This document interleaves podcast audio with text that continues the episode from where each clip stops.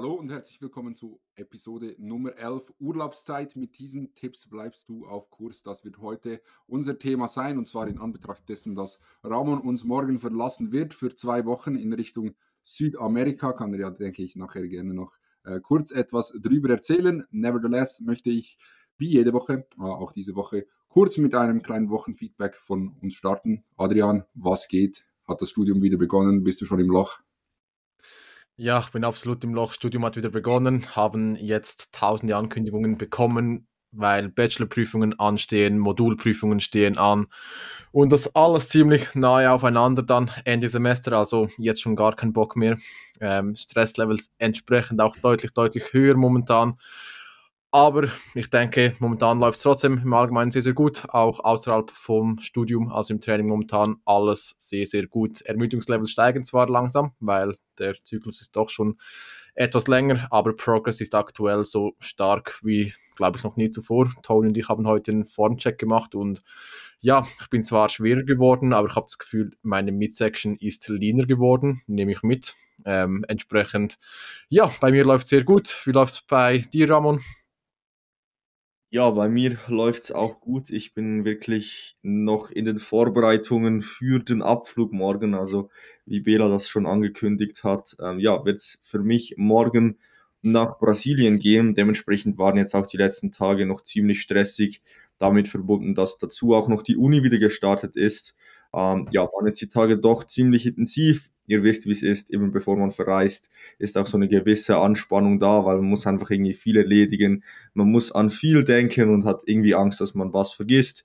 Aber ja, jetzt heute eigentlich noch gut durchgebracht und dann morgen, ja, wird es dann losgehen. Ich bin gespannt. Wie gesagt, es geht nach Rio de Janeiro, also nach Brasilien. Ich bin sehr gespannt dann auch, wie es dort sein wird. Ist das erste Mal für mich, dass ich nach Südamerika reise und so ein bisschen auch in ein Land reise, das nicht wirklich so eine westliche Kultur hat. Also ich war schon übersee, halt in Amerika, aber ich war noch nie so in einem anderen Land, das wirklich so ein bisschen andere Kultur hat als in der Schweiz. Von dem her, ich bin sehr gespannt ähm, und freue mich.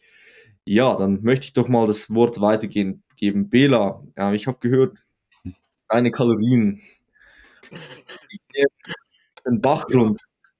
Sie gehen den Bach runter, kann, man kann es nicht anders sagen. Mir geht es grundsätzlich gut, habe diese Woche vier Tage Deload gehabt, wie letzte Woche im Podcast besprochen, von Donnerstag bis und mit Sonntag ähm, war Deload, äh, aber ja, das Gewicht ist zwar im Deload etwas runtergegangen, aber dann pünktlich auf den Montag, auf den Trainingsstart wieder hochgekommen auf 115. Ähm, das ist ein bisschen belastend, aber ja, it is what it is. Am Ende des Tages, Gewicht ist eine Zahl und die Makros sind auch nur Zahlen. Dementsprechend wurden die wieder drastisch gekürzt. Äh, minus 30 Gramm Proteins, minus 20 Gramm Carbs, also wieder minus 200 Kalorien. Ich bin jetzt noch knapp bei 3000. Ich weiß, Toni macht sich schon warm für den Roast. Also ich bin, ich bin gefasst, Toni.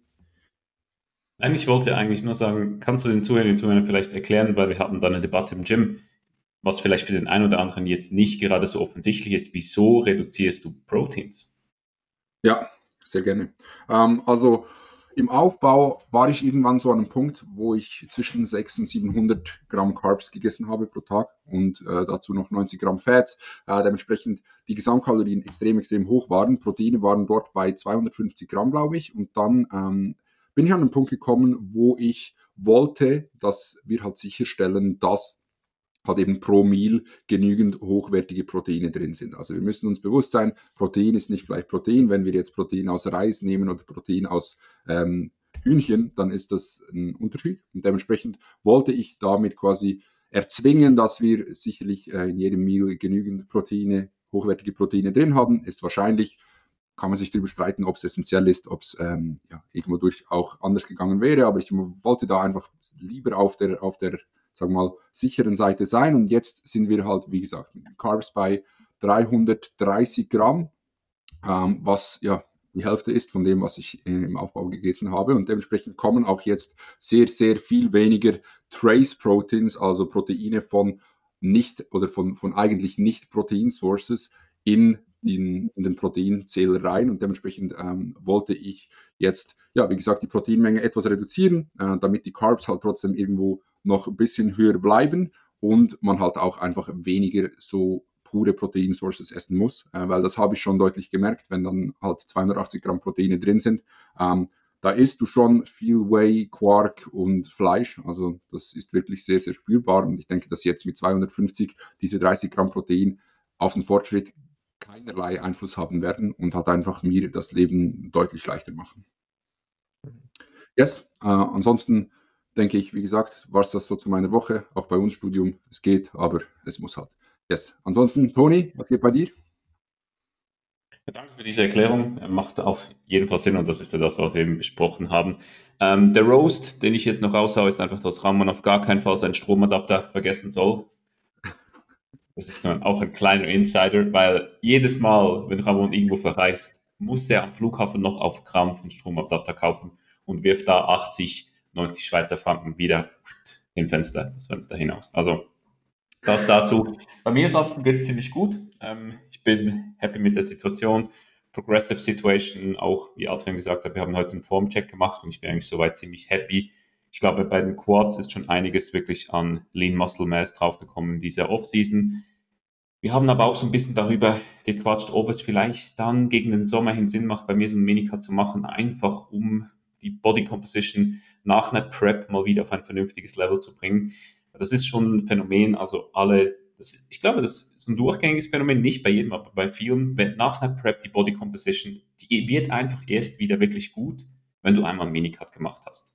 Außer du hast wirklich eine sehr, sehr gute oder eine sehr vorteilhafte Bodyfat-Verteilung, finde ich das ein, ja, doch eine Beobachtung, die ich auf mehr oder weniger regelmäßiger Basis mache. Von daher freue ich mich, wenn dann auch meine Midsection nicht mehr aussieht wie ein Wasserbüffel. Ähm, aber es ist ein productive Look, eine productive Situation und von daher geht es mir soweit auch sehr, sehr gut. Da habe ich ganz kurz noch eine Frage. Ähm, hast du vor, wieder so weit von Stage Weight wegzugehen und was war das Höchste, dass du jetzt letzte Offseason vom Stage Weight weg warst? Ähm, also das letzte Peak Weight waren 103 Kilo. Mhm. Das waren aber wirklich, also nasty 103 Kilo, das darf man schon sagen. Also da war auch zu viel drauf, dass man irgendwo noch etwas relativieren konnte, dass man hier mit diesem Bodyweight äh, die Performance irgendwo durch noch steigern wollte, sondern da war nicht, da war einfach zu viel Fett drauf. Also ich glaube, das darf man so objektiv sagen. Und von daher sehe ich mit 97 momentan für mich so gut aus wie noch nie, was auch noch ein Indikator ist, dass ich, denke ich, an einem Punkt bin, wo ich die meiste Muskelmasse drauf habe. Ich denke, ich werde aber nicht mehr so hoch pushen. Also irgendwo ein vernünftiger Rahmen, weil ich habe auch für mich gemerkt, dass ich mich ja gegen die 100 Kilo auch einfach irgendwo durch die negativen Effekte irgendwo durch übernehmen. Und ich bin halt nun mal keine 1,80. Und von daher das ist, ich. Die Hälfte, die Hälfte von diesem Call ist keine 1,80. Oha, da hat mein Mikro gerade kurz einen Sprung Nein, ich gehabt. Gehört. Ich glaube, er hat gesagt, er ist in Wahrheit keine 1,80, aber irgend sowas. Aber ich werde wahrscheinlich, Rahmen zurück zu deiner Frage, ich werde wahrscheinlich nicht mehr so hoch pushen, denke ich. Aber frag mich nochmal einem Jahr, vielleicht äh, relativiere ich es dann trotzdem und sage, dass eure Bodyweight hilft mir dabei, entsprechend Peak Strength zu erreichen. Who knows? Mhm. Richtig und richtig. Weil, also das ist auch etwas, was ich jetzt schon merke. Ich meine, ich bin noch nicht viel down von, von Peak Off-Season, aber trotzdem so, das Energielevel ist einfach so viel besser. Also es ist wirklich insane. Und auch wie der Schlaf jetzt schon profitiert hat von einfach weniger Kalorien, denke ich. Also ich denke, das wird der ausschlaggebende Faktor sein, dass der Schlaf so viel besser ist. Ähm, Toni macht die Fliege. Aber auf jeden Fall ähm, haben, ja, hat sich mein Schlaf deutlich verbessert. Ich erwache jeden Tag eigentlich so gut wie ohne Wecker, so zwischen sieben und halb neun Uhr, was für mich vorhin unvorstellbar gewesen wäre. Also wirklich äh, ein Ding der Unmöglichkeit. Und da bin ich schon sehr, sehr happy drüber. Also, ähm, also warum ich gerade gesagt habe, Toni macht die Fliege. Toni ist hier irgendwie aus unserem Call rausgeflogen. Nee. Ah, ist wieder da. Aber äh, wir, sehen, wir sehen sein Bild nicht. Ähm, Nur du siehst sein Bild nicht. Nur du nicht. ja? es, es ist nicht meine Internetverbindung, die diesmal schlecht ist, nur so. Doch, es steht Live Video will return when their Internet improves. Aber das passt schon. Ähm, ja, also lass uns jetzt mit der eigentlichen Thematik anfangen, egal ob Toni jetzt visuell sichtbar ist für mich oder nicht. Äh, ich denke, das macht kaum einen großen Unterschied. Wir haben uns, wie gesagt, heute äh, zusammengesetzt, um über Urlaube zu reden. Ähm, möchten hier gleich mal mit dem ersten Punkt beginnen, und zwar müssen wir, denke ich, unterscheiden zwischen Reisen, Short oder Long Term, ähm, denn das hat einen ziemlich maßgeblichen Einfluss darauf, wie man das Ganze gestalten sollte. Ramon, möchtest du damit beginnen? Ja, ich denke, wir wollen uns heute mal hauptsächlich darauf fokussieren, auf ja, Urlaube, die sich so im Rahmen zwischen ja, ein paar wenigen Tagen und ein paar wenigen Wochen ähm, befinden und nicht irgendwelche Weltreisen. Da können wir vielleicht am Ende, wenn wir noch Zeit haben, kurz darauf eingehen, wie man sowas vielleicht mental angeht, weil ich habe zum Beispiel da jetzt auch eine Erfahrung gemacht. Ich habe einen Athleten sechs Monate auf einer Weltreise begleitet, was sehr spannend war. Ähm, aber heute wollen wir uns mehr darauf fokussieren, wenn du wirklich einfach eins, zwei Wochen weggehst oder einfach ein paar Tage weggehst, weil sonst sprengt das heute, glaube ich, eher so ein bisschen den Rahmen. Also das meinen wir hier mal mit, ähm, mit dieser Unterscheidung. Genau. Genau. Äh, das wäre sicher Punkt eins. Punkt zwei wäre, äh, was ich denke, ist sehr, sehr wichtig, dass wenn man halt auf Reisen geht, muss man den Kontext der Reise anschauen. Also sagen wir, wir gehen vier Tage nach Wien, äh, um in das Gym zu trainieren, wir zu viert.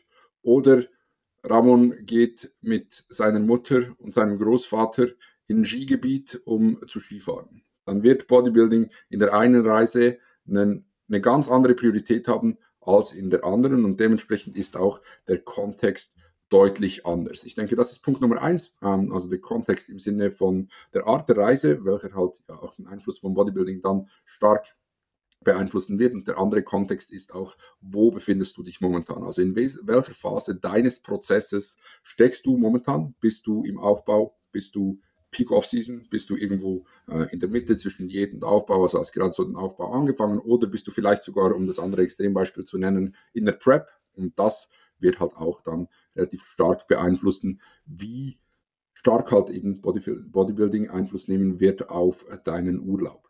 Genau, äh, ich denke, das ist sicher ein sehr, sehr wichtiger Punkt bezüglich Mindset in Abhängigkeit des Kontexts. Auch da ähm, muss man halt verschieden an die Dinge rangehen. Ähm, wenn wir jetzt auf Prep sind, werden wir mehr Kapazitäten ähm, verbrauchen müssen für den Sport, weder wenn wir Peak-Off-Season sind oder vielleicht, wie gesagt, so in einer, in einer sehr, sehr chilligen Cruise-Phase ähm, werden wir deutlich weniger Kapazitäten verbringen. Genau, dann Vorbereitung. Toni, was möchtest du dazu sagen? Ich denke, da gibt es einige Punkte. Ähm, ich denke, was man sicherlich beachten sollte, Punkt Nummer eins, mit welchem Verkehrsmittel irgendwo reist du? Weil je nachdem, ob du fliegst, ob du mit dem Zug gehst, ob du mit dem Auto, Bus, whatever gehst, hast du halt unterschiedliche Möglichkeiten, halt Dinge mitzunehmen. Halt je nach auch Ausgangslage musst du auch unterschiedliche Dinge mitnehmen. Also, wie das Bela gesagt hat, bist du in der Peak-Off-Season irgendwo durch und gestaltest dahingehend den Urlaub relativ easy. Bodybuilding hat nicht so einen hohen Stellenwert. Da musst du vielleicht gar nicht mal so viele zusätzliche Dinge extra mitnehmen. Bist du aber hingegen in einer Prep und du wirst den Urlaub trotzdem durchziehen, dann sind wahrscheinlich Dinge wirklich ja, notwendig, die halt wirklich nur absolut umgänglich sind. Also von Dingen wie Körperwaage bis Lebensmittelwaage bis, I don't know, je nachdem Mikrogrammwaage, je nachdem wie crazy du gehen wirst. Also da einfach, dass man sich des Spektrums bewusst ist ähm, dann ein Tipp, den ich hier generell bezüglich der Vorbereitung mitgebe, ist, dass man sich halt auch dahingehend so ein bisschen Gedanken macht, okay, welche Dinge vor Ort im Urlaub habe ich nicht zur Verfügung oder werde ich mit großer Wahrscheinlichkeit nicht zur Verfügung haben, wo wird es Abweichungen zu meiner jetzigen Situation geben. Also das können beispielsweise beim Training halt je nachdem schon, ich denke, da kommen wir nachher noch drauf zu sprechen, aber dass man sich halt schon im Vorhinein ein bisschen allgemein vorbereitet und weiß, okay, bin ich eben in einem Strandurlaub und habe da vielleicht so eine, so irgendwo in, neben dem Beachvolleyballfeld so ein All-Inclusive-Gerät, wo man vielleicht ein bisschen was trainieren kann. Kurze Side-Note an meinen Sommerurlaub 2013, aber das lassen wir mal. Ähm, oder ist man eben dann beispielsweise im, im Dust Gym oder? Und hat dann wirklich halt auch relativ decent Equipment zur Verfügung. Ähm, auch gerade wenn man dann die Ernährung anschaut, ist man in einem All-Inclusive-Hotel, wo man irgendwo durch an das Buffet, an halt die Ernährung, die, das Catering vor Ort irgendwo durchgebunden ist, oder ist man beispielsweise in einem Städtetrip, wo man sehr, sehr flexibel sein muss. Also all diese Dinge, dass man sich dessen Bandbreiten irgendwo durch bewusst ist und dass man dann auch dahingehend die Vorbereitung ähm, auch halt wirklich treffen kann. Also ich denke, das so eher auf einer oberflächlichen Basis, ähm, so zu, zu den Vorbereitungen. Wenn ich da gerade einhaken kann, vielleicht noch so zur Vorbereitung mindset-technisch nochmal so kurz zurück zu diesem Kontext, dass man sich hier einfach eigentlich initial schon richtig einstellt. Also dass man dann auch die nötige Intensität an den Prozess legt. Also wenn man jetzt sagt, es gibt einen Bodybuilding-Urlaub, dass man dann auch seine Vorstellung und seine Anforderungen an einen Trip richtig, richtig stellt. Also dann weiß man, ich nail diese Dinge. Wenn man aber mit seinem Großvater und seiner Mutter Skifahren geht, dass man dann auch ganz bewusst mit einer anderen Einstellung rangeht und sich bewusst ist, dass in diesem Kontext ein Erfolg nicht bedeutet, dass alles perfekt ist, sondern dass halt in diesem Kontext Bodybuilding eine kleinere Rolle einnimmt und man dann auch ganz, ganz bewusst an dieser Stelle ein anderes Mindset an den Tag legt. Ich finde das wirklich wichtig. Zum Beispiel jetzt, wenn ich es auf mich beziehe, ich gehe jetzt zwei Wochen nach Brasilien. Ich bin dort mit meiner Freundin unterwegs und der Schwester meiner Freundin und ein Freund der Schwester meiner Freundin. und die haben nicht viel mit Bodybuilding zu tun. Also ich gehe jetzt nicht dorthin und werde dort meine Routine durchziehen und es werde alle, alle mit mir jeden Tag das Gym aussuchen, sondern ich werde dort relativ flexibel sein. Und ich bin mir jetzt schon bewusst, es wird dort nicht optimal laufen und ich strebe das auch gar nicht an. Heißt, ich mache mir dann auch mal keinen Stress, wenn es nicht optimal sein wird. Also das finde ich schon mal ein ganz wichtiger Punkt. Und dann würde ich sagen, steigen wir hier so ein bisschen ins Training ein, was man da so ein Punkt, den ich noch habe, den ich, glaube ich, den viele Zuhörer und Zuhörer interessant finden würden. Wenn wir kurz mal so von uns berichten würden, was wir für Urlaube schon gemacht haben und mit welcher Intention wir da hineingegangen sind. Ich denke, das könnte noch sehr, sehr interessant sein, damit die Zuhörer und Zuhörer auch ein Bild haben, okay, welche Bandbreiten gibt es denn da?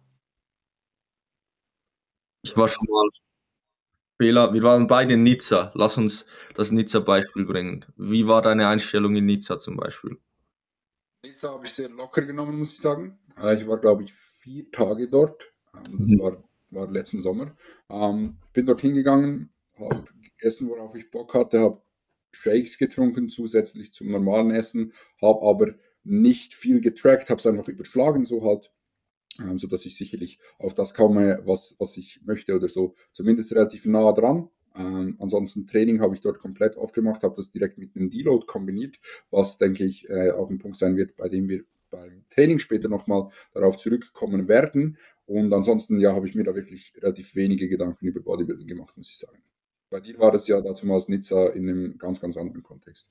Genau, ja, ich war six weeks out ähm, in Nizza auf Poverty Macros mit meiner Freundin und dort war es halt dann einfach so, dass ich eigentlich all meine Boxes als Athlet komplett weiter getickt habe. Also ich habe in Airbnb, ich war in einem Airbnb, ich habe ein kleines Meal out gegessen, das war ein Caesar Salad ohne Soße.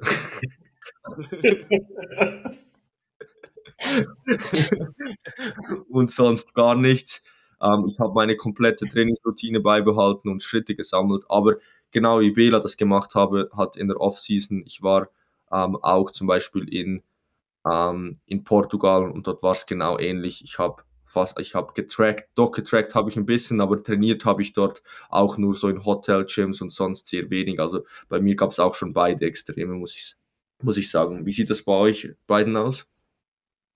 Ähm, ja, bei mir ist es meistens so, dass ich, ähm, also bei mir war es bis jetzt immer so, dass ich im Aufbau in den Ferien war und ich habe mir da ehrlich gesagt einfach immer gegönnt. Also ich habe da nicht getrackt, ich habe da auch nicht Kalorien überschlagen, sondern ja, ich habe halt meine Meals gegessen, wo ich Bock drauf hatte, habe das ergänzt mit Whey-Protein. Ich dachte, okay, ist jetzt vielleicht nötig, habe jetzt nicht so viele Proteine konsumiert. Ansonsten bezüglich Ernährung habe ich mir da wirklich eigentlich keinen Kopf gemacht, sondern einfach die Zeit genossen.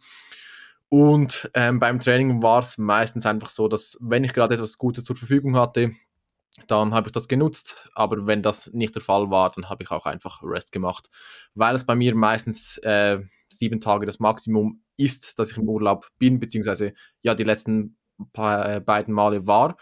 Deshalb habe ich da auch ziemlich viel davon Rest gemacht und mir da keinen großen Kopf gemacht, weil trainieren kann ich das ganze Jahr wieder. Ähm, Macros tracken kann ich auch das ganze Jahr wieder. Wenn ich jetzt eine Woche mehr esse, da werde ich halt etwas fetter, mein Gott. Also das kann ich dann auch später wieder ausbügeln. So schlimm ist das auch wieder nicht. Mhm. Und aber hast du eher geschaut, dass du eher zu viel isst als zu wenig? Ja, definitiv. Plus eins. Äh, ich habe auch, ich hab auch noch eine Frage, und zwar, wenn ihr sagen müsstet, wenn wir jetzt sagen, etwas nehmen wir immer mit in den Urlaub, was, was wäre das? Jetzt Way. so, Way. Way. mhm. Ansonsten noch etwas, sagen wir zwei Dinge. Kreativ. Kreativ. Das wären auch meine zwei Antworten gewesen. Ich würde sagen, denke, das, eine kurze Frage, was ich, mich vorhin über, was ich mir vorhin überlegt habe. Was findet ihr so der, die Urlaubsform, die am, am schwierigsten ist zu handeln aus Bodybuilding-Sicht? Also ist es ein Städtetrip? Ist es ein All-Inclusive-Hotel? Ist es ein Strandurlaub? Ist es keine Ahnung was, was würdet ihr sagen? Also ich glaube, es ist, also für mich ist es ein Städtetrip.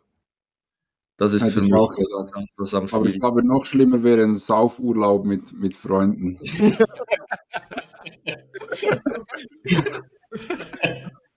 Ich glaube, das geht gar nicht. Also das, Nein. kannst, das kannst du nicht machen. Ich wollte gerade sagen, es kommt so ein bisschen auf das Umfeld an, aber ja, ich denke, dann mit einem Saufurlaub, dann geht's gar nicht. Gut, Mann. Ja, es wäre auch gerade so in den Kopf gekommen. Aber ich würde auch sagen, Städtetrip. Hm. Ja, denke ich. Also ich denke Städtetrip und ansonsten einfach, wenn man, wenn man schon tief in der Prep ist. Also ich Ja. glaube, das führt einfach, auch wenn du, je nachdem, wenn du das Ganze vielleicht das fünfte, sechste Mal machst, führt das einfach wirklich zu so viel unterbewusstem Stress, dass du dich dann halt wirklich auch fragen musst, wie erholsam werden diese Ferien? Wie erholsam wird dieser Urlaub? Ja. Toni, du hast hier noch einen Punkt aufgeschrieben, und zwar Einfluss vom Jetlag. Möchtest du dazu noch was sagen? Ja, gerne. Also das geht so allgemein eigentlich in das Thema Vorbereitung hinein, dass man sich halt, ich meine, wir reden jetzt hier von Urlaub, das heißt, wir gehen jetzt mal eben nicht von längeren Reisen aus, aber trotzdem kann es ja so sein, dass du je nachdem halt einen 6, 7, 8, 9 Stunden Flug dahingehend hinter dir hast und in diesem Flug eine Zeitverschiebung stattfindet. Das heißt, sei dir dessen Zeitverschiebung und des Jetlags bewusst, also gerade wenn du beispielsweise an die Westküste der USA fliegst, plane dann nicht, wenn du landest, direkt irgendwie eine Session. Das wird nicht gut kommen. Also es wird kein, das wird, wird vielleicht schon gut kommen, aber es wird nicht deine produktivste Einheit sein. Und auch die nächsten Tage wirst du mit dem Jetlag zu kämpfen haben. Dein Rhythmus wird sich anpassen müssen. Da so als Faustregel, wenn ich mich richtig erinnere, dass man ungefähr einen Tag pro Stunde Zeitverschiebung braucht, um wirklich entsprechend seinen Rhythmus anzupassen. Also da kannst du dir dann halt selbst ausrechnen, wenn du einen 14 Tage Urlaub in den USA machst, dass das Ganze wohl ja schon sehr geprägt sein wird von einem Jetlag. Ja, also das ist auch etwas, was Janis uns, uns gesagt hat, als wir in den USA waren mit ihm. Er hat das auch äh, auf Studien verwiesen. Ich glaube, wenn du wirklich fetten Jetlag hast, geht's zwei Wochen, bis du keine Nebenwirkungen oder keine Wirkungen mehr des Jetlags auf deinen Körper verspürst. Also es ist wirklich überraschend lange. Das ist crazy. Alright, ähm, dann würden wir zum nächsten Punkt kommen, äh, zum Training. Adrian, möchtest du hier äh, mal etwas sagen? Äh, yes, also ich denke, wenn du vorhast, wirklich zu trainieren und das nicht irgendwie geplant hast, du sowieso Off-Days nimmst, dann ist es extrem wichtig, dass du einfach vorher auch schon planst und mal schaust, hey, wo könntest du überhaupt trainieren, dass du nicht erst, wenn du dort schon bist, anzuschauen beginnst, wo könntest du hingehen, sondern wirklich vorweg mal schauen, welche Gym, Gyms gibt es, welches Equipment haben diese Gyms, falls du das einsehen kannst und dir da wirklich auch einen Plan bereitlegst. Und dann denke ich, ist es auch wichtig zu sagen, dass man nicht allzu versteift auf den eigenen Trainingsplan sein sollte, außer natürlich du bist auf Prep. Da ist das Szenario wieder anders, aber ich denke, gerade in der Off-Season muss man da eine gewisse Flexibilität zulassen, sowohl bei den Übungen als auch, denke ich, im Split, weil wir müssen sehen, das Equipment ist überall anders und wenn du jetzt nicht extrem viel Equipment zur Verfügung hast, beispielsweise du musst vieles machen mit Kabeln oder mit langen Kurzhanteln, was du dir nicht gewohnt bist, wirst du vermutlich nicht den gleichen Trainingsstimulus setzen können, wie du es mit den gewohnten Maschinen kannst.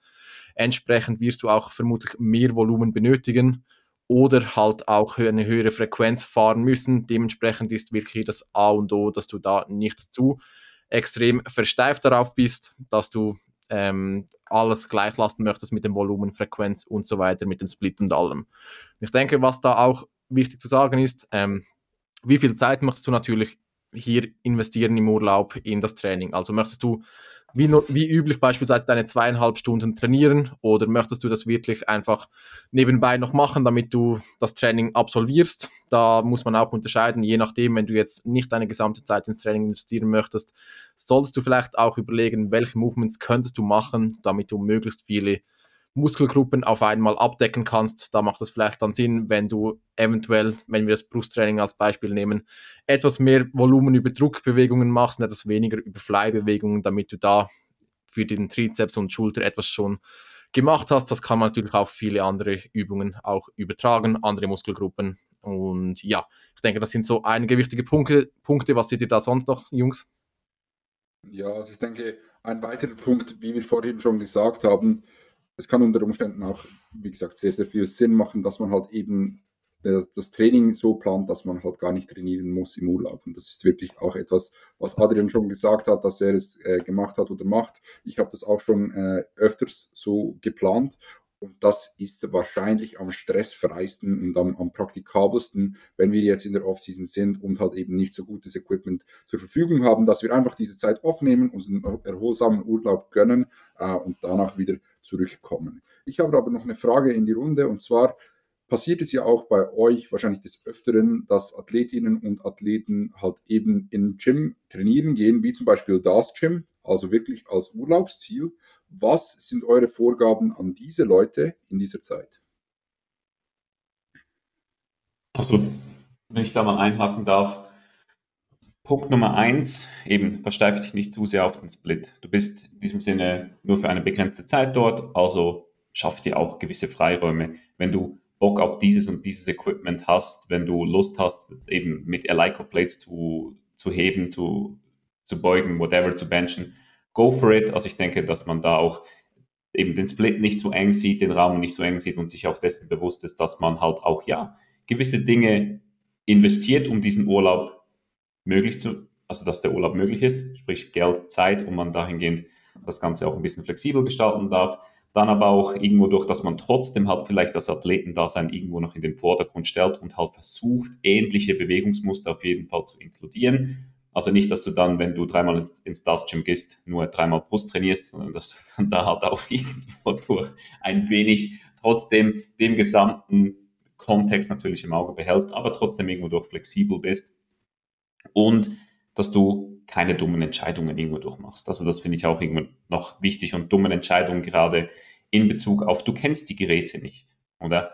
Du musst dich dahingehend irgendwo herantasten und nur weil eine Leg Press vielleicht gleich aussieht oder eine Chestmaschine vielleicht gleich aussieht, heißt das nicht, dass direkt auch wirklich das Movement Pattern identisch ist. Also taste dich heran, arbeite vielleicht mehr mit höheren Wiederholungsbereichen oder starte mit dem Back-Off-Set. Wenn du zwei Sätze machst, sehr, sehr guter Tipp, dann setzt du das Arbeitsgewicht eher ein bisschen tiefer an, merkst dann vielleicht, okay, ich habe mich tendenziell überschätzt, aber du hast dann entsprechend auch einen einen guten Stimulus, den du generierst, weil irgendwo durch das Letzte, was auch halt, was du irgendwo willst, natürlich auch ist, wenn du dich im Urlaub verletzt. Und die Tendenz sehe ich schon, dass das möglich ist, weil du bist außerhalb von deiner Routine. Andere Dinge sind vielleicht auch nicht optimal oder gerade wenn du einen Städtetrip hast oder ich kenne das auch von mir selber, dann will man halt auch mal auch wirklich früh aufstehen, um viel vom Tag zu haben, der Schlaf vielleicht ein bisschen schlechter. Du gehst am Abend irgendwo durch vielleicht noch irgendwo bringst du eine Einheit hinein, du bist sehr, sehr müde, unkonzentriert und dass halt dann auch Verletzungen sich häufen, denke ich, ist ein Ding, das man auch definitiv nicht unterschätzen darf. Ich denke, da kann ich direkt eine Story erzählen, ähm, wo Toni da etwas anderes gesagt hat. und zwar waren Toni und ich im Sommer in Wien. Und ja, wir hatten eine sehr, sehr angenehme Hinreise im Zug. Ich habe da eine halbe Stunde geschlafen. Wir haben über Nacht sind wir da gefahren. Nächster Tag, Leg Session. Moment, Moment, Moment. Zuerst einmal, hier bei dieser Reise muss man noch etwas ausholen. Weil da muss ich schon den ein oder anderen Rage an die österreichische Bahn oder welche Gesellschaft auch immer da hinten steht abliefern. Weil, wenn du Plätze reservierst für einen Nachtzug und du dann in Zürich auf dem Bahnsteig bist und siehst, hey, okay, da oben in der Anzeige steht Waggon 101 bis 103 und du denkst, ja, bis, dann wird dazwischen wahrscheinlich der Waggon 102 sein, aber nein, der Waggon 102 ging einfach vergessen und du dann dich in ein Abteil zwängen musst, wo komplett die ganze Nacht alles durchbelichtet ist und du eigentlich reservierte Plätze in einem Nachtabteil gehabt hättest, da werde ich mad. Aber jetzt weiter mit deiner Story. Yes, wie gesagt, Schlaf war sehr optimal, also ich war komplett im Eimer und natürlich, nächster Tag Leg Session hat angestanden, optimal. In meiner Leg Session hat eine Beuge angestanden und ich war da so beim Warm-up, waren Eleiko Plates, wirklich Competition Equipment. Ja, weiß man, ist nicht gerade leichter als im eigenen Gym normalerweise, also man merkt es schon, dass es Competition Equipment ist. Und da war ich so beim Warm-up, Toni war oben bei der Hack Squad beim Aufwärmen und ja, ich bin dann irgendwann nach oben gegangen und gefragt, Tony, was soll ich machen? Soll ich jetzt die 160 beugen, die auf dem Plan wären, oder soll ich da lieber etwas konservativer, so 140, 150? Aussage von Tony, nee, wir sind in Wien, du musst 160 nehmen. Effekt davon, ich mit den 160 Kilogramm da, wo vermutlich deutlich schwerer sind als die 160, die ich bei mir im Gym hatte. Und ja, gab einen dezenten Double. Die dritte, die dritte Rap habe ich dann gefailt. Entsprechend Verletzungs Verletzungsrisiko war sehr, sehr gering natürlich. Also kaum Schlaf, Beuge mit 160 Kilogramm und dann Double abgeliefert. Also ja, es ist sicher deutlich schlauer, wenn man solche Sachen nicht macht und da auch wirklich auf die Empfehlungen von Tony hört. Ich habe da nicht tiefer gemacht, also ich war da kein Vorbild. Tony ist, glaube ich, glaub ich, auch kein Vorbild, wenn es um das geht. Aber sicher sehr, sehr wichtige Punkte. Ja, man lernt aus Fehlern. Ich glaube, das ist die Quintessenz hier daraus. Ja, du hast daraus gelernt und wirst wahrscheinlich das nächste Mal keinen Double mehr machen. Nein. Yes, alright. Um, ja, ich denke, das äh, fasst auch dieses, dieses Topic sehr, sehr gut zusammen. Und dann würden wir zum letzten Punkt kommen, und zwar die Ernährung. Ramon, äh, bevor du einschläfst, möchtest du äh, wieder mal etwas sprechen? Ja, ich muss sagen, ich bin wirklich scheiße müde. Also es ist wirklich krank. Ich habe heute schon safe, es ist ein Rest Day, 250 Milligramm Koffein konsumiert und ich komme irgendwie nicht in die Gänge. Ähm, aber ja, lass mich mal ähm, mit der Ernährung starten. Ja, hier, wir reden die ganze Zeit von Kontext und hier ist Kontext genauso wichtig wie beim Training, wenn, wenn nicht sogar noch wichtiger. Also ich denke, wir haben hier so ein bisschen über ähm, die beiden Extremsituationen gesprochen, die natürlich irgendwie dann gemanagt werden müssen. Also das eine ist die Prep, da ist sowieso klar. Ich meine, da muss die Ernährung einfach passen. Klar gibt es auch in einem Prep-Szenario mit einem Diet Break vielleicht ein Szenario, dass man mal ein bisschen mehr Flexibilität reinbekommt.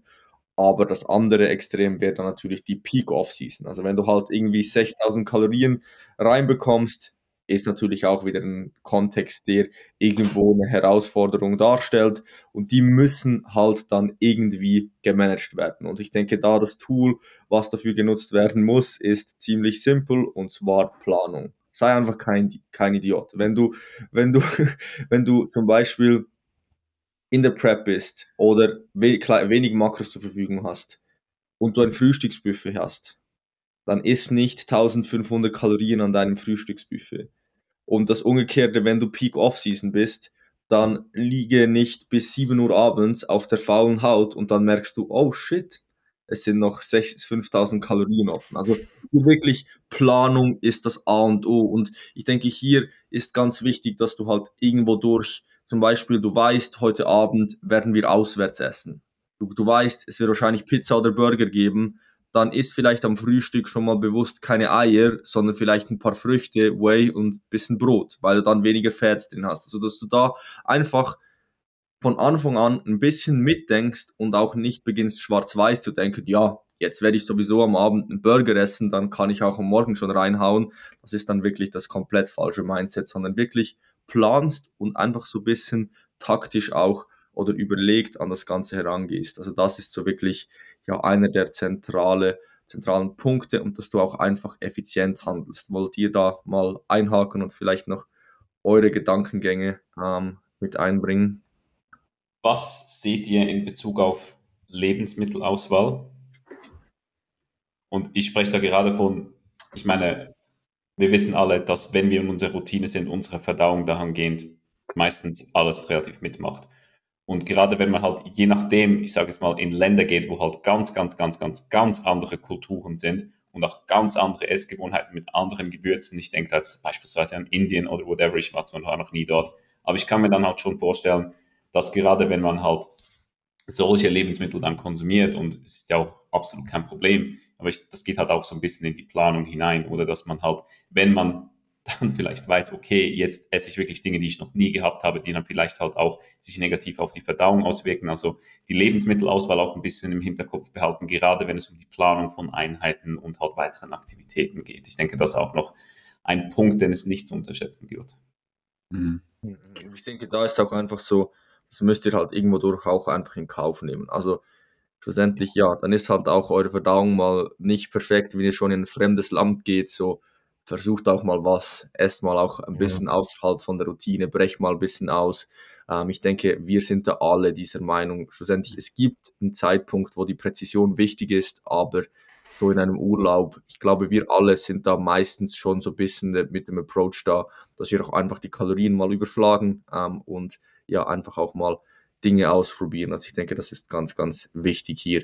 Ähm, aber es ist ein guter Punkt mit der Verdauung, da sicherlich auch meine Erfahrung jetzt als Coach ich hatte, wie gesagt, einen Athleten, der ja eine Weltreise gemacht hat und das war wirklich ein großes ja, Problem oder eine große Herausforderung, das zu managen. Also wirklich von Land zu Land. So die ersten Tage hatten wir einfach immer mit Verdauungsproblemen zu kämpfen. Also wir sind, er ist von ähm, von zum Beispiel von Indonesien, dann nach Korea gegangen ähm, und dort hat es wieder gemerkt, dann Japan und es war jedes Mal wieder eine Herausforderung, sich da, daran zu gewöhnen, aber das normalisiert sich dann eigentlich oft relativ schnell. Also das ist schon was, was man bedenken muss, aber schlussendlich man kann nicht so viel dagegen machen.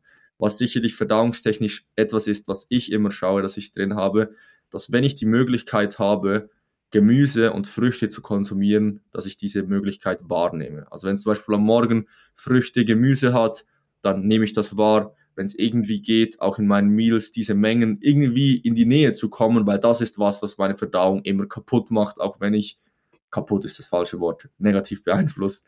Ähm, auch, also wenn ich hier nicht irgendwelche spezielle Food Sources esse. Also das ist was, auf was ich mich jetzt auch zum Beispiel in diesem Trip stark achten werde.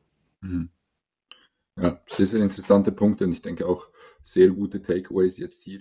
Gerade noch zum Ende ähm, dieser Thematik. Jungs, habt ihr noch etwas zum Einbringen, bevor wir vielleicht noch einige Hacks offenbaren, äh, was äh, so Urlaubshacks sein könnten? Nichts? Von meiner Seite passt. Sehr gut. Alright, ja, dann haben wir hier uns, äh, wie gesagt, noch, noch einige Hacks aufgeschrieben. Wir haben zum einen Hotel mit Frühstücksbuffet und Way. Ähm, wenn du ein Hotel buchst, das ein Frühstücksbuffet hat, wirst du dort sehr, sehr viele Dinge finden. Äh, du findest höchstwahrscheinlich irgendeine Art von, von Früchten, Obst, äh, Gemüse, irgend sowas. Du wirst Carbs finden in Form von Brot.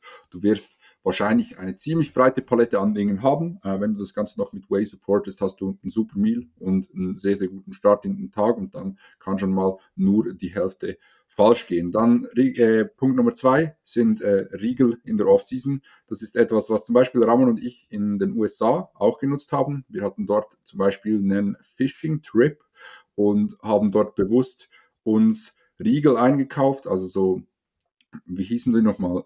Cliff Hill, Bar. Hill Bar, Clear, Cliff Bar. Mhm. Hill Bar.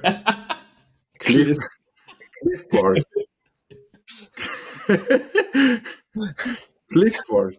Ja, also, die, die ersten Cliff Bars, die gibt es auch okay. in der Schweiz. Cliff, die Cliff Bars haben wir uns gekauft. Wir haben uns Square Bars gekauft. Das sind so, äh, keine Ahnung, was genau die Cliff Bars, was die drin haben. Ich glaube, so Haferflocken und Zeugs. Äh, und die Square Bars, die sind halt so reisbasiert. Und dann das noch mit einigen Früchten und Whey supported und dann sind wir gut über den Tag hinweg gekommen. Also das ist wirklich eine extrem easy Art und Weise, wie man halt auf viele Kalorien kommt. Äh, Gemüse in Diät haben wir angesprochen und dann noch Unterkunft mit Küche als letzter Punkt. Das ist natürlich das Nonplusultra, wenn wir eine Unterkunft haben mit Küche, denn so kannst du halt auch eigentlich jedes Meal irgendwo durch selber beeinflussen. Klar wirst du höchstwahrscheinlich ein, zwei Mal noch auswärts essen gehen, was auch vollkommen in Ordnung ist. Aber ähm, du hast dann halt schon sehr, sehr viel Einfluss auf deine Ernährung. Genau, in diesem Sinne, Jungs, ähm, Ramon, ja, erstreckt. noch etwas ganz Kleines, was ich auch schon genutzt habe. Ähm, meistens ein Problem mit der Verdauung ist oft, dass die Ballaststoffe zu kurz kommen. Ähm, und etwas, was ich oft nutze, ist, dass ich mir Knäckebrot kaufe. Mit, das ist wirklich, Knäckebrot hat auf 100 Gramm 20 Gramm Ballaststoffe, was ziemlich, ziemlich viel ist. Ähm, und ich finde es eigentlich noch lecker so, hat auch ein bisschen Carbs. Das ist was, was ich oft auf Reisen sozusagen oft mal konsumiere, um einfach die Ballaststoffmenge zu erhöhen, weil ich kenne, also ich weiß nicht, oder ich kenne ja dann nichts, was so viel Ballaststoffe hat, wo so easy ist reinzubekommen. Klar, irgendwie Flohsamenschalen oder so. Also, Einmal löffeln. äh, ja. Da, ich meine, wenn wir bei den Protein Bars sind und, und Dinge, die haben auch nicht wenig Ballaststoffe, weil oftmals werden halt diese guten Makros dahingehend erzielt, indem das ganze Zeug mit Ballaststoffen gefüllt ist. Und das kann halt je nachdem auch extrem problematisch sein. Also wenn du 150, 200 Gramm Proteins aus Protein Bars hineinholst, dann kann ich dir eins garantieren, dann hast du nicht zu wenig, sondern deutlich, deutlich zu viel Ballaststoffen und dann wird es mit der Verdauung auch problematisch.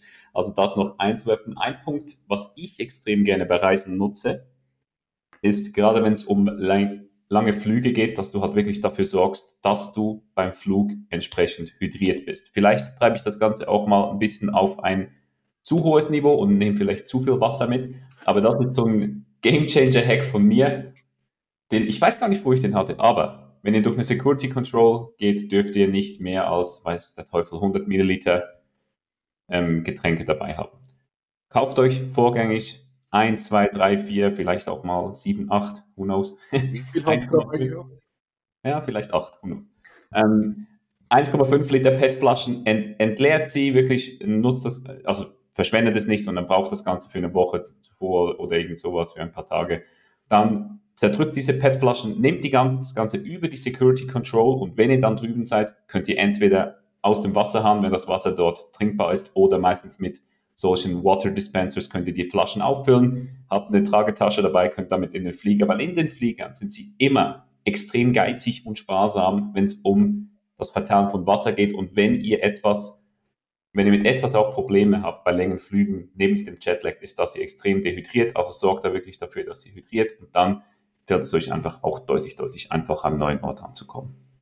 Toni hat uns übrigens so schon mal den Arsch gerettet. In war wirklich auch geisteskrank, wie wir davon profitiert haben, als wir das letzte Mal in die USA geflogen sind. War Zuerst haben sie mich alle ausgelacht, als ich dann auf die Toilette gegangen bin, acht 1,5 Liter Flaschen zuerst wieder aufgeblasen habe. 20 Leute kommen rein, schauen mich an, ob ich kompletten Dachschatten habe. 20 Leute gehen wieder raus, aber aber man muss sagen, du hast auch ein bisschen übertrieben. Du hast ja, vielleicht. Wir haben sie aber alle getrunken. Hm, weiß ich nicht. Ja, na, ich schwöre. Wir haben aber auch noch aufgefüllt, oder nicht? Ja, also wir haben geisteskrank viel Wasser getrunken auf dieser, diesem Flug. Das okay. ist einfach mein Paranoia, Wasser zu ziehen, dann, dann, ja. dann ist komplett over. Ja. Gut. Ähm, habt ihr noch was, Jungs? Ähm, ich habe noch eine kleine random Zuschauerfrage, die ich glaube ich, die wir relativ gut in fünf bis zehn Minuten beantworten können. Ähm, haben wir jetzt auch so nicht vorbereitet und ich denke, ich stelle die mal so in den Raum.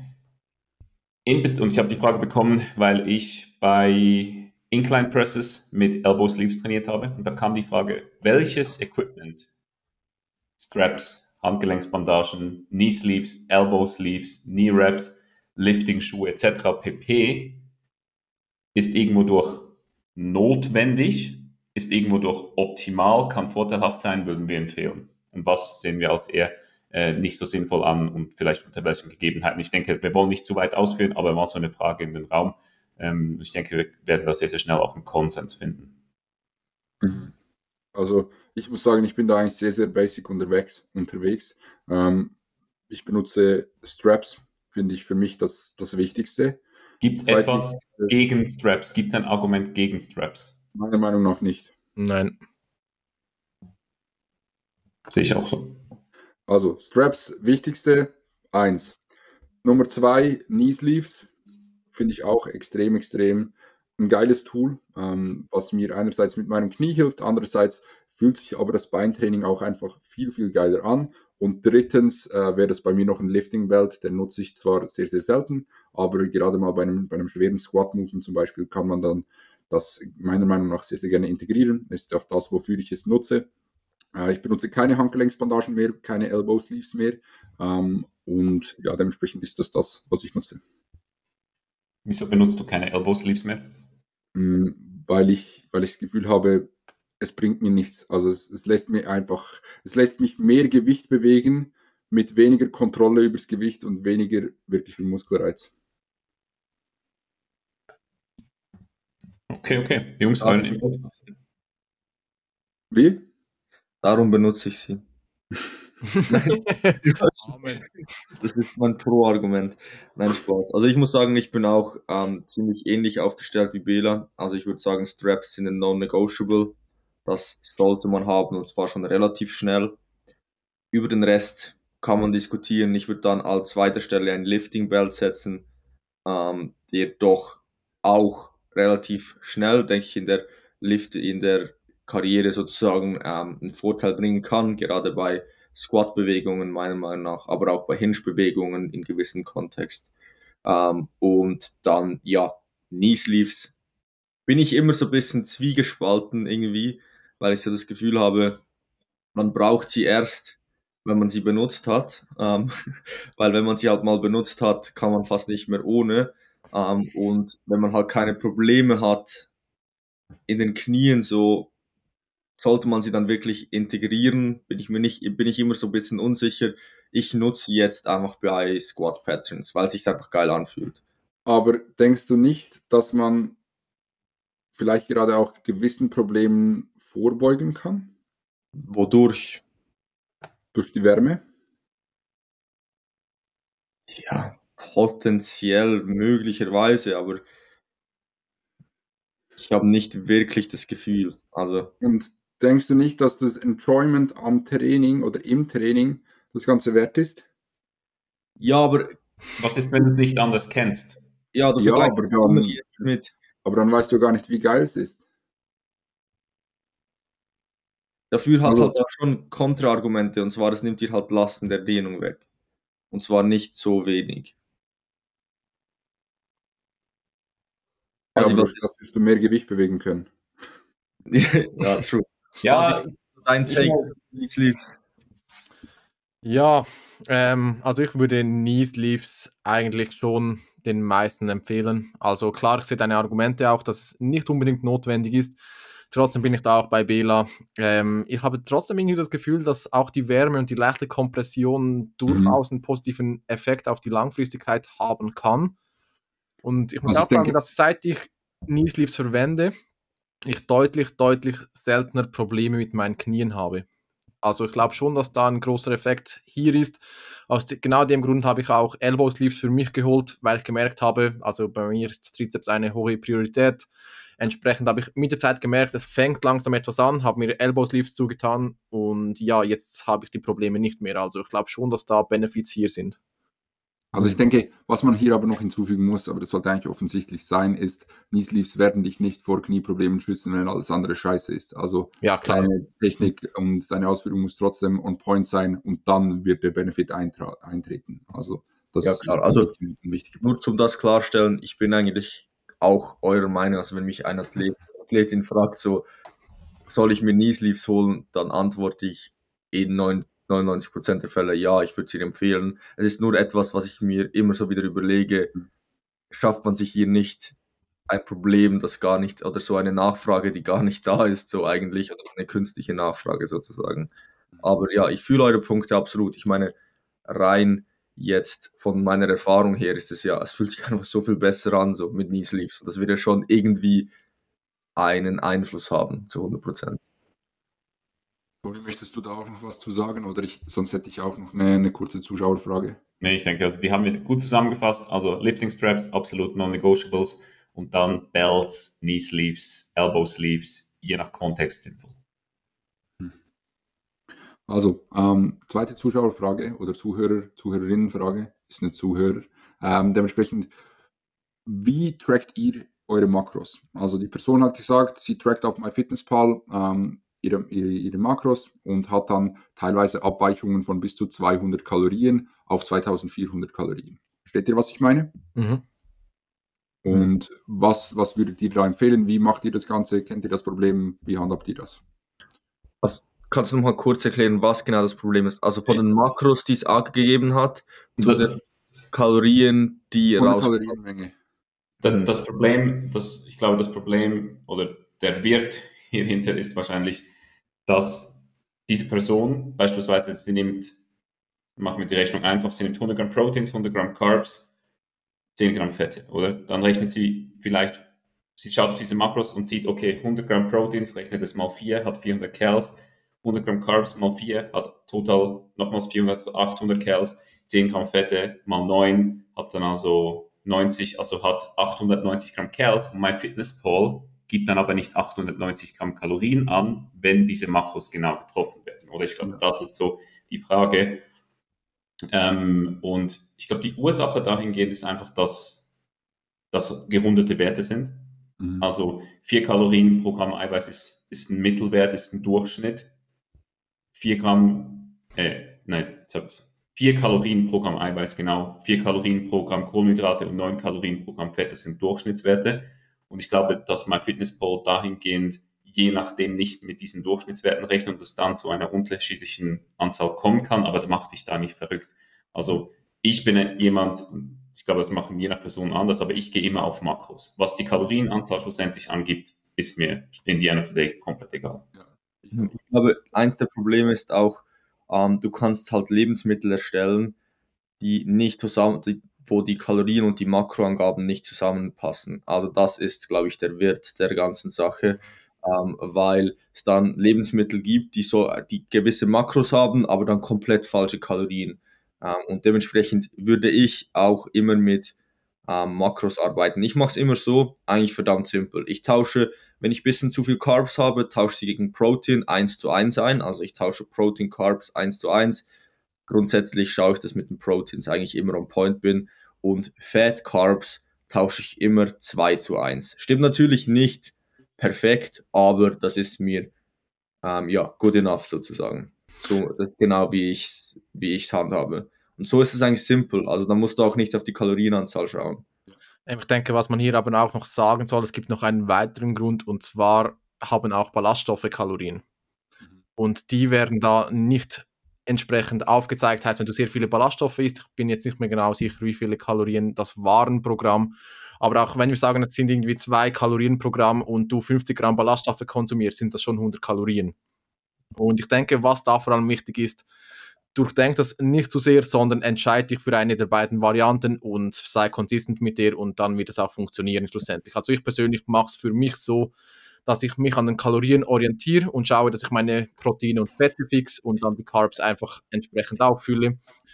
Ähm, ja, das funktioniert genauso. Ich denke, da musst du einfach schauen, was möchtest du von beiden machen, beziehungsweise entscheide dich für eine Version und bleib dabei und es werden beide Versionen funktionieren.